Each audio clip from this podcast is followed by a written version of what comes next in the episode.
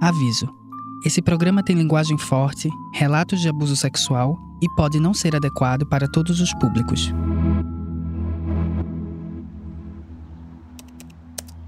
Era 29 de agosto de 2022. De manhãzinha, enquanto li as notícias na internet, me deparei com um caso de agressão numa academia de luxo em São Paulo. Cliquei na hora. Olha, foi num cenário como esse aqui, uma academia de ginástica num shopping de luxo, que um empresário poderoso se tornou alvo de uma investigação. Aqui, ele foi flagrado numa cena em que aparece agredindo uma mulher. A história era a seguinte: um empresário agrediu uma modelo na Boritec, academia que fica no shopping Iguatemi, nos Jardins. Com mensalidades entre R$ 1.300 e 1.600 reais, a academia é frequentada pela alta sociedade paulistana. No site, por exemplo, se vende como um projeto inovador que une sofisticação e conforto a um serviço diferenciado. Os alunos têm acesso a salas de maquiagem, massagem e fisioterapia, além de open bar de isotônicos, bebidas pós-treino e cosméticos diversos. O cenário glamuroso destoava completamente da brutalidade do que tinha sido filmado pelas câmeras de segurança do local. No vídeo, após discutirem verbalmente, um homem alto e musculoso aparece empurrando e puxando os cabelos de uma moça morena, magra e bem menor que ele. Esse não era exatamente o tipo de assunto que eu estava cobrindo no UOL.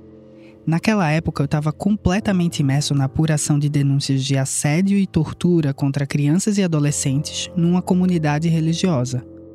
Só que três coisas sobre esse episódio da academia chamaram muito a minha atenção e me fizeram querer entrar de cabeça nessa história. Primeiro, a violência absurda e injustificada. Segundo, a certeza de impunidade daquele agressor, que não se preocupava em ser flagrado pelas câmeras da academia. E por último, e acima de tudo, o nome completo dele. Mas eu vou deixar que ele mesmo se apresente. Quem é Tiago Antônio Brenan Tavares da Silva Fernandes Vieira? Ou Tiago Antônio Fernandes Vieira? Você sabe responder? Acho que no momento é um inimigo público, talvez um sociopata, talvez um estuprador Será mesmo? Eu sabia quem ele era. Ou melhor, eu sabia de onde ele vinha. Não sei se dá para perceber fácil pelo sotaque, mas eu e ele somos pernambucanos. E duvido me mostrarem um pernambucano que nunca tenha ouvido os tais sobrenomes de Tiago. De onde eu venho, Brenan e Fernandes Vieira são praticamente sinônimos de riqueza, patrimônio e tradição. Ambas são consideradas duas das famílias mais ricas e influentes de todo o Recife, com uma fortuna que ultrapassa a casa dos bilhões. E até aquele dia de agosto, esses nomes costumavam aparecer somente em colunas sociais ou quando eram celebrados por suas contribuições na cultura e na economia da cidade. São famílias distintas, sim, mas acima de tudo são famílias discretas. Só que por causa de Tiago, isso estava prestes a mudar no fim de julho, o Matheus conseguiu acesso a mais de 6 mil páginas de processos judiciais envolvendo o Brenan. Nesse material tinha uh, boletim de ocorrência, interrogatórios, oitivas com testemunhas e informantes e vários prints de mensagens. E passou. Essa é Juliana Sayuri, minha colega e editora, que vai aparecer aqui vez ou outra para me ajudar a contar essa história. Afinal, é com ela que eu assino as reportagens sobre esse caso. Para entender de fato quem era aquele milionário de sobrenome conhecido no Recife, a gente começou a levantar a ficha dele. Não demorou para a gente encontrar relatos de padrões de comportamento agressivo contra pessoas que ele considera de alguma forma inferiores.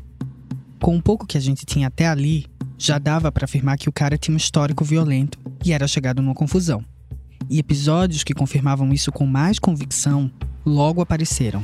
Entre essas mulheres estavam uma suíça, uma russa, uma americana, duas misses, muitas modelos. Mas nem esses casos preparavam a gente para o que viria a seguir. Um lastro de violência contra mulheres, é, seguindo um modus operandi muito singular, com armas, câmeras escondidas, agressões e estupro anal.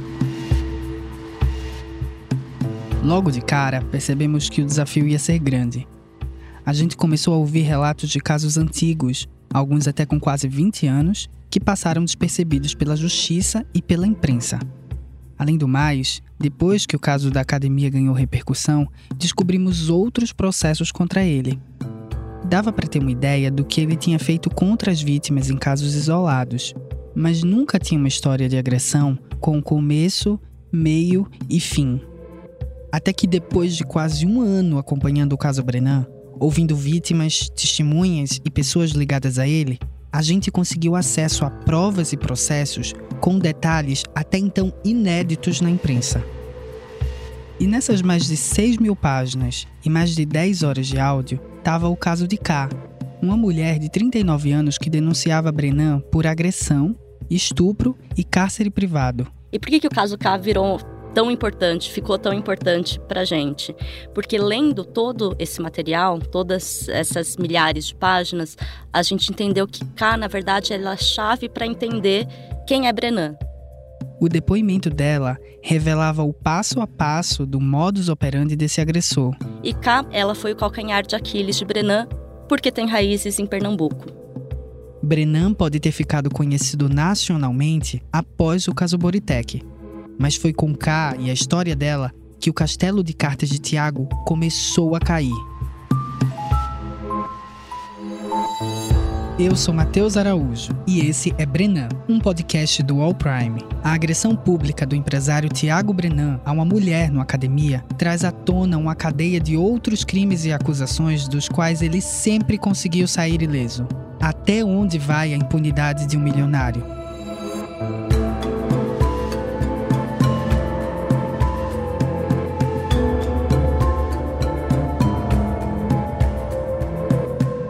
Episódio 1 A Força de um Sobrenome.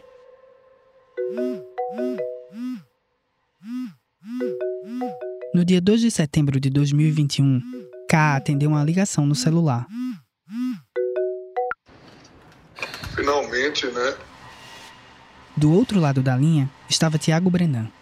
Desculpa. Eu não tô sozinha, então. Eu não posso ficar falando, não, tem, não tô sozinha. Ká tinha chegado ao Recife depois de passar três dias na casa de Tiago, em São Paulo. Como que você tá? Sério, esse não tá sozinho. Eu tô querendo entender o que que há. Me conte. Eu, eu não sei nem o que, o que te falar. Eu acho que eu, eu tô. Eu tô ainda. Eu tô ainda anestesiada com tudo isso. Juro por Deus. Para entender por que ela não queria continuar essa conversa, é preciso primeiro descobrir como a história deles dois começou. K é uma produtora de cinema recifense que mora em Miami desde a adolescência. A gente vai chamar ela assim de K para preservar sua identidade. Foi de casa, nos Estados Unidos, que ela recebeu a notificação de um tal Tiago Brenan tentando enviar uma DM para ela. Ano passado, ele me abordou no Instagram e no momento eu não sabia quem ele era. Então, Esses áudios que a gente vai ouvir agora são inéditos e exclusivos do UOL. Eles fazem parte da oitiva de K ao Ministério Público. então não dei bola, nem respondi, até ele se apresentar e eu vi o nome, e eu prestar atenção no nome e vi que era a família Brenan. Aí eu falei, quem que deve ser? E ele se apresentou, eu sou o Tiago Brenan, irmão dos, né, do Brunão, de Tananã. E aí eu comecei a dar abertura para falar com ele no Instagram. Apesar de ter nascido no Recife, depois de ter ido morar fora do país, K contou em depoimento que só voltou à cidade natal umas duas ou três vezes. Ela não conhecia Tiago, mas conhecia o restante da família dele. Eu conhecia a família toda dele, frequentávamos os mesmos lugares, as mesmas academias, mas eu não tinha é, informação sobre o Tiago, que eu sabia que ele era irmão dos, do Bruno, da Marília, do Zé, e para mim eles são uma família maravilhosa. Então eu achava que ele também fosse uma pessoa boa por ser irmão deles, né? Além do sobrenome conhecido que fez K confiar nele, Tiago também tinha uma imagem de bom moço nas redes sociais. Estava sempre acompanhado do filho em viagens e no dia a dia, Fazia referências a autores como João Cabral de Melo Neto e Ariano Suassuna. Era polido, falava outros idiomas, se dedicava aos estudos de violão e bateria, além de praticar com devoção o jiu-jitsu, esporte no qual é faixa preta. É um cidadão que vocês morrem de inveja. A comunidade, então, morre de inveja. Branco, heterossexual inegociável. Inegociável. Não tem cis, cis é o caralho, rapaz. Entendeu? Armamentista, óbvio. Conservador, sempre. Não gosto de falar direito. Meu termo é conservador. Pela família, pela propriedade privada, pela hierarquia, pela disciplina, pelo respeito ao próximo, pela hombridade, por colocar o homem no seu lugar e a mulher também.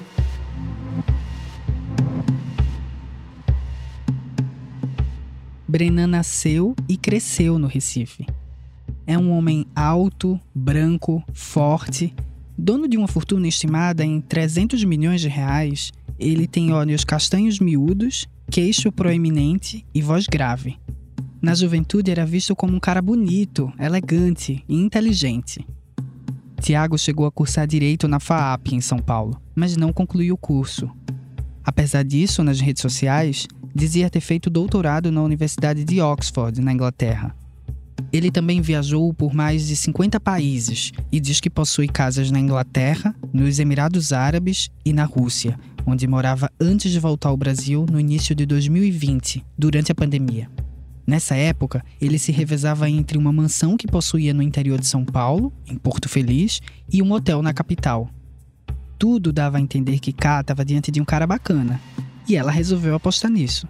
Então, ali, um cavalheiro, né? Ele é um, uma pessoa, assim, incrível, aquele homem perfeito. Aí trocamos telefone na mesma época.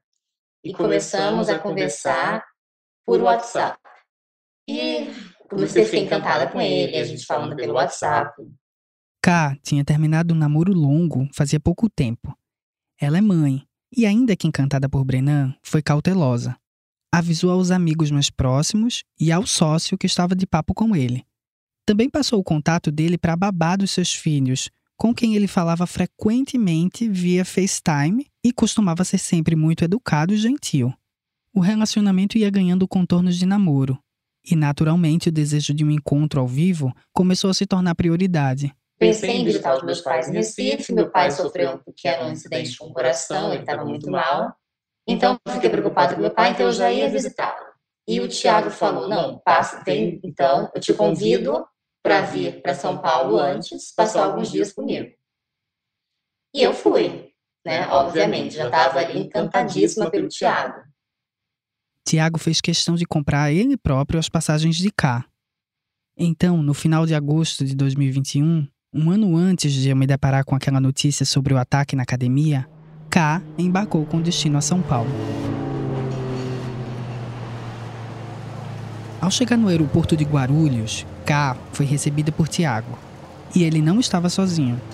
Assim que eu chego em São Paulo, eram dois carros. Ele dirigindo um carro que era uma Porsche e o, o motorista, o segurança dele, dirigindo um carro atrás. O segurança é Daniel Cossani, um policial militar que também trabalhava como personal trainer e, segundo algumas vítimas, uma espécie de faz-tudo de Tiago. Inclusive, Daniel atualmente é alvo de sindicância na PM por causa dessa dupla jornada. Na oitiva à justiça, Daniel contou como foi chamado para prestar o serviço de buscar K no aeroporto. Ele me pediu apoio para buscá-la, porque ele achou é, que ela viria com os filhos, né? E estava tudo programado, que eles, estavam combinando, né? Segundo ele, que ele ia casar, ele apresentava já já apresentava como noiva dele, que que ia casar, enfim. E, e ela tem filhos e ele falou que os filhos viriam. Então ele pediu meu apoio para que buscassem dois carros, porque um carro só não ia caber. Então esse foi o primeiro contato que eu tive com ela, né, na recepção dela aqui no Brasil, aqui em São Paulo, no aeroporto de Guarulhos. Mas não foi exatamente a presença de Daniel com Tiago que chamou a atenção de Cá. Assim que ele me abraçou, ele estava armado. E eu lembro que eu comentei com ele, eu falei, como assim? Por que, que você está armado? Ele falou assim, ah, eu estou aqui no Brasil, eu não me sinto seguro. Eu falei, mas tem segurança atrás de você, por que você tem que estar armado também? Ele aqui eu só ando armado. Aí achei estranho, mas moro aqui já faz muitos anos, né? Saí do Brasil com 14 anos de idade e eu sei que o Brasil é perigoso, então até então eu achei estranho, mas deixei de lado. Ela entrou no carro e eles deram partida para Porto Feliz, mais especificamente no Hotel Fazano Boa Vista, um condomínio de casas de campo de luxo onde Tiago morava. Na ida para Porto Feliz, eu, eu estava no carro com ele e atrás da gente o motorista dele, segurança, nos seguia, né? E ele dirigia com uma rapidez absurda. Mas assim, ele ia 200 por hora. Ele ia muito rápido no carro. E conversando, é, eu sentia ali, eu me sentia um, um pouco, senti medo dele pelo fato de estar correndo muito com o carro e estar sempre falando muito a respeito dele, o quanto dinheiro que ele tem, como ele é influente em São Paulo. E eu perguntava. Pouco mais de 100 quilômetros depois, eles chegaram à casa de Tiago. Na mansão tem pelo menos três quartos: o de Brenan, o do filho dele e o quarto de hóspedes, que também é chamado de quarto das meninas, como mais de uma vítima relatou à justiça. Aí chegamos na casa dele, fui super bem recebida por todos eles ela pegou minha mala, aí levou para esse quarto, para esse outro quarto. Antes, deixa eu fazer uma observação. Você vai notar que a gente censurou os nomes de algumas pessoas. Elas são vítimas, testemunhas ou informantes nos processos. Só vamos revelar os nomes de pessoas públicas ou de agentes do Estado. Nesse áudio, Ká está falando de M, funcionária que trabalhava para Tiago fazia muitos anos. Informante em diversos processos nos quais ele é réu, M é citada nos autos como governanta, empregada ou esteticista. Na casa eram frequentes ainda as presenças de seguranças, entre eles o PM paulista Daniel Cossani e da secretária, B, que também aparece nos autos como massagista. A gente tentou o contato com eles por telefone para checar os seus respectivos casos e pegar o lado deles da história. Mas a resposta de M, numa ligação com Juliana, foi essa aqui. Ah, perdão, seu nome não é. Sim, não A senhora não trabalha como governanta na casa de Tiago? Eu liguei faz um, cerca de um mês, um mês e meio. A gente conversou rapidinho por telefone, mas acho que você estava ocupada. É... Será que a gente pode conversar para marcar uma entrevista?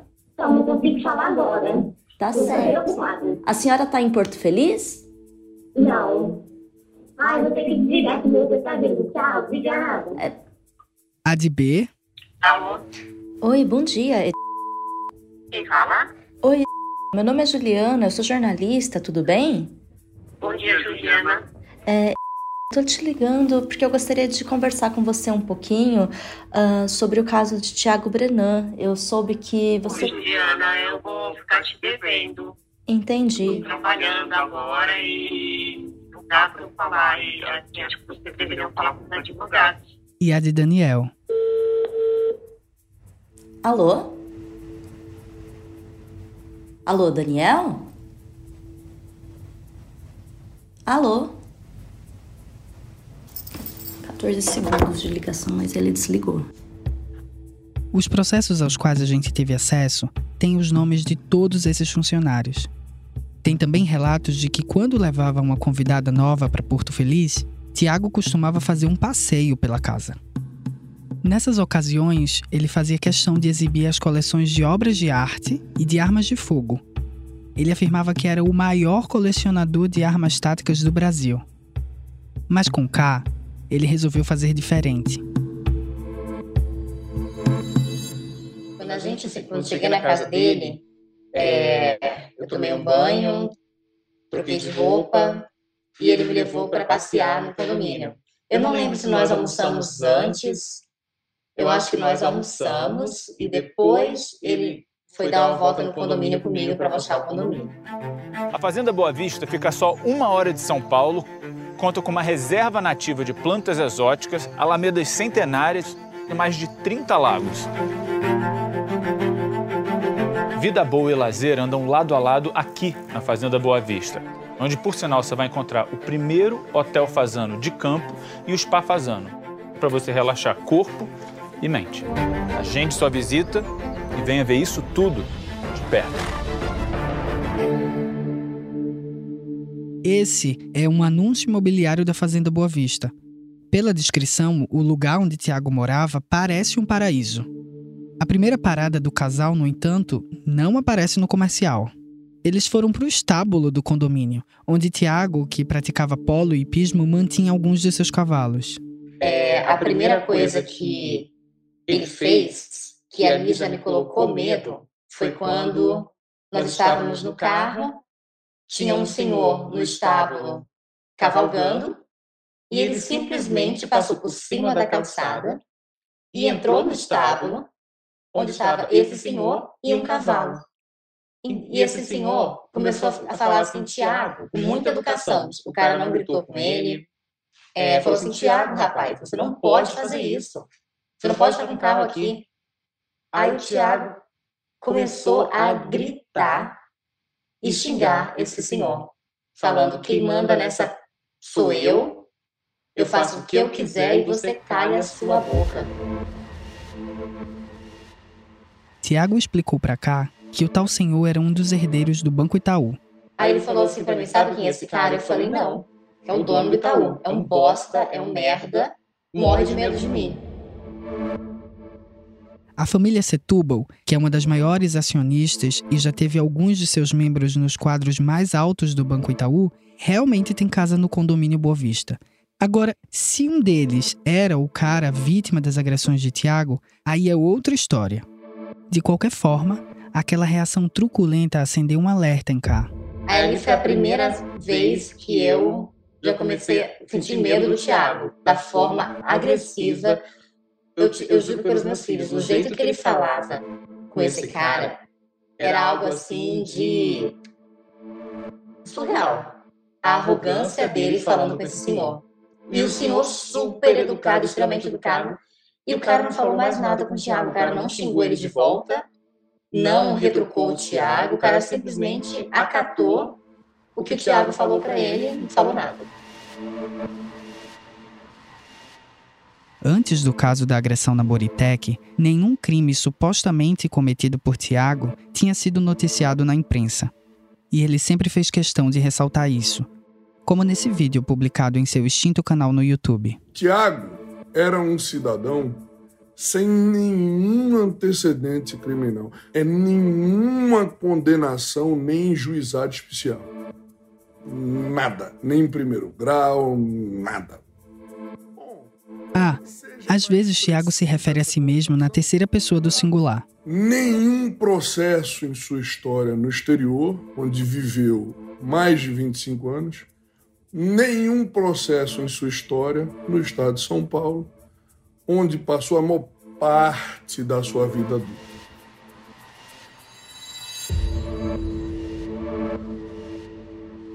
A gente vai fazer um pequeno intervalo e volta já já. Ela falou, Neguinho, vou ser sincero, alguém gozou dele, também já tá grávida. Eu tô com medo de se não sair na imprensa, tá ótimo, tá ligado? Amigos de Robinho pega a mina força na Itália, o que fazem. Robinho e outros cinco amigos foram acusados de estuprar uma mulher da Albânia. Suas ligações passaram a ser gravadas pela polícia e o UOL teve acesso com exclusividade a essas conversas. Vou falar a verdade e entregar na mão de Deus, porque fiz porra nenhuma. Mas peraí, eu vi que você pôs o pau na boca dela. isso aí vai transar, isso aí vai transar. Você pode ouvir essa história completa na quarta temporada do podcast UOL Sport Histórias, Os Grampos de Robinho. Disponível no UOL, no YouTube do UOL Sport e em todas as plataformas de podcast. Caralho, esse bagulho saindo na imprensa vai me fuder aí. Mesmo cismada com o jeito com o qual ele tratou o vizinho, K resolveu confiar na versão gentil de Tiago, que tinha conhecido nas últimas semanas pela internet. Depois do passeio pelo condomínio, os dois foram jantar no Nagayama, restaurante japonês que fica no bairro do Itaim Bibi, acompanhados de uma amiga dele, S.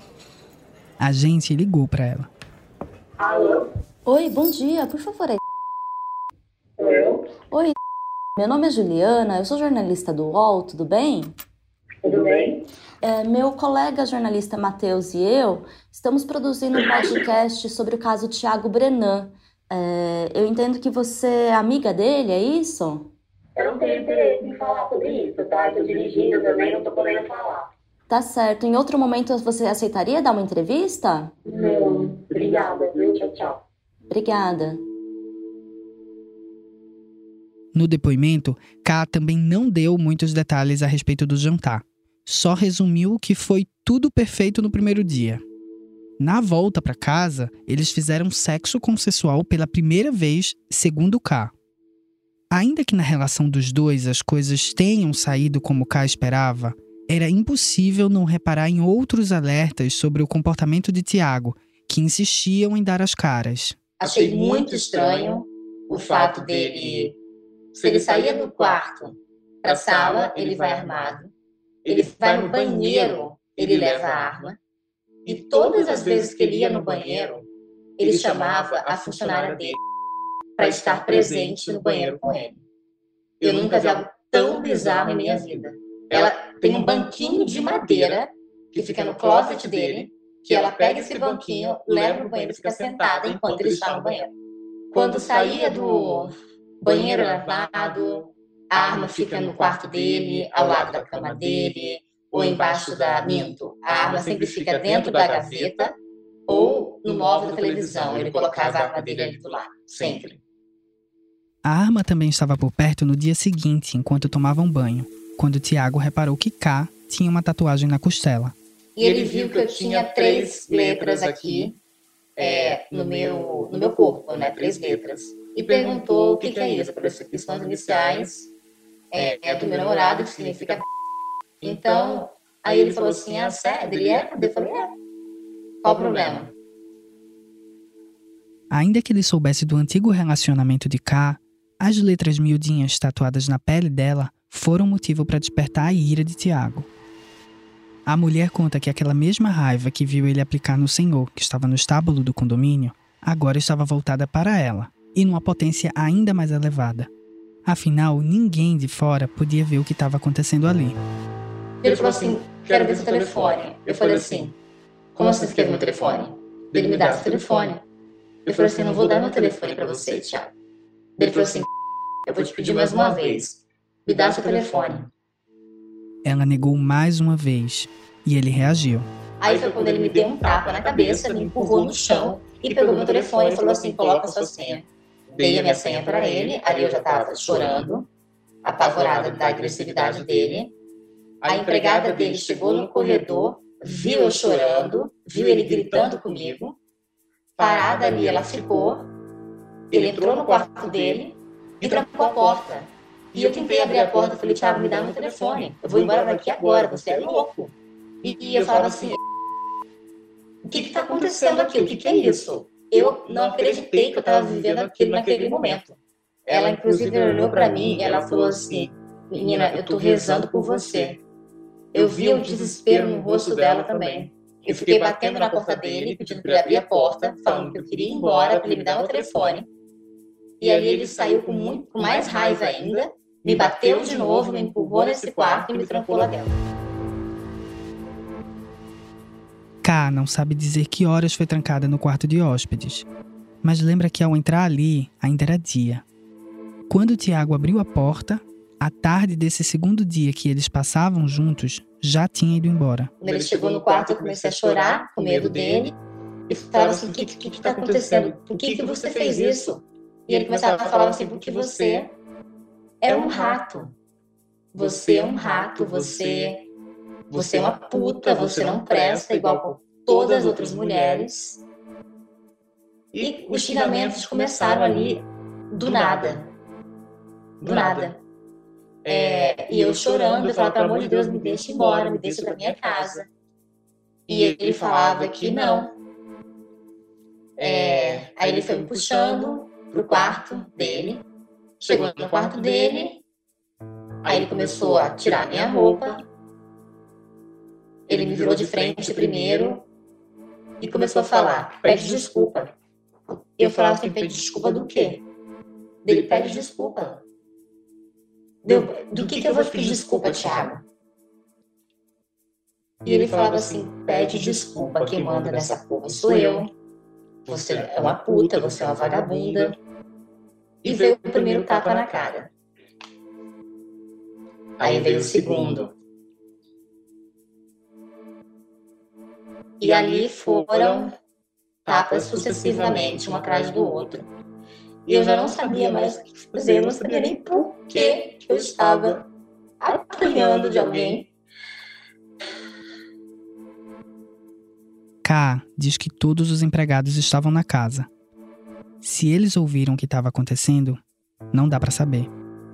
O que ela contou em depoimento é que ninguém ligou para a polícia ou tentou abrir a porta do quarto para tirá-la de lá. Era de pé. Ele tem um móvel assim. Sabe aquele móvel que fica embaixo da televisão? A TV Unit. Ali naquele móvel ele virava de costas, segurava e forçava quatro ali. Então assim, era o ato, virava e era tapa. Era o ato e tapa. Ao mesmo tempo, ele pegava sapato, pegava chinelo para bater. E assim, eu comecei a sangrar, eu falava assim, eu sou chata, pelo amor de Deus, para! E ele não parava. Depois que ele terminou de fazer o que ele queria, ele pega, me pegou na mão e falou assim, coitadinha de você, né? Olha, que, olha como você chegou, o brilho que você tinha, olha o que você agora, você não é mais nada, coitadinha de você, mas você merecia, você é um rato. Aí pegou na minha mão, me levou até o banheiro, ainda chamou a empregada para ver e falava assim, olha a bichinha dela, olha como ela tá aqui, bichinha. Olhava, olhava para ele, olhava para mim, não falava nada.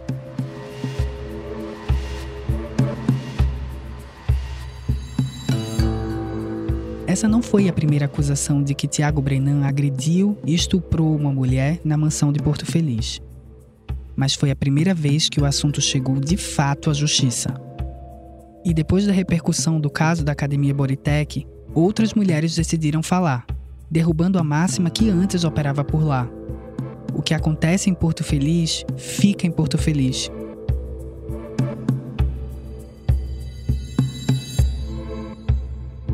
No próximo episódio de Brenan.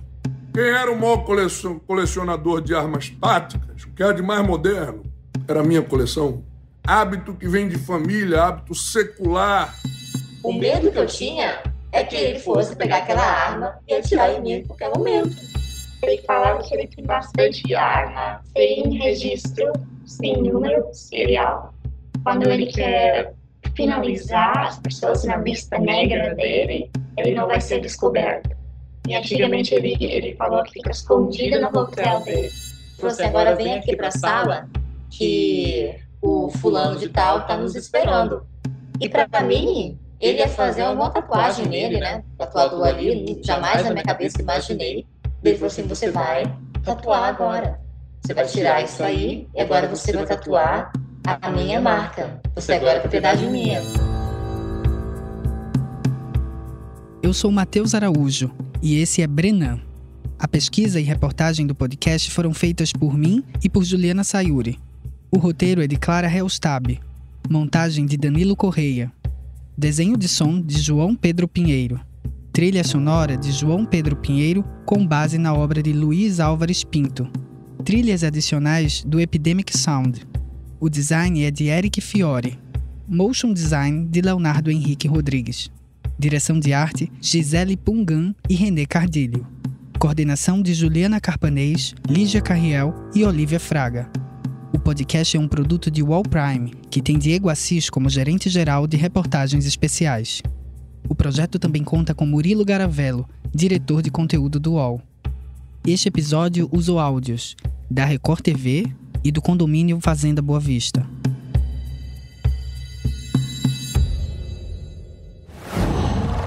Qual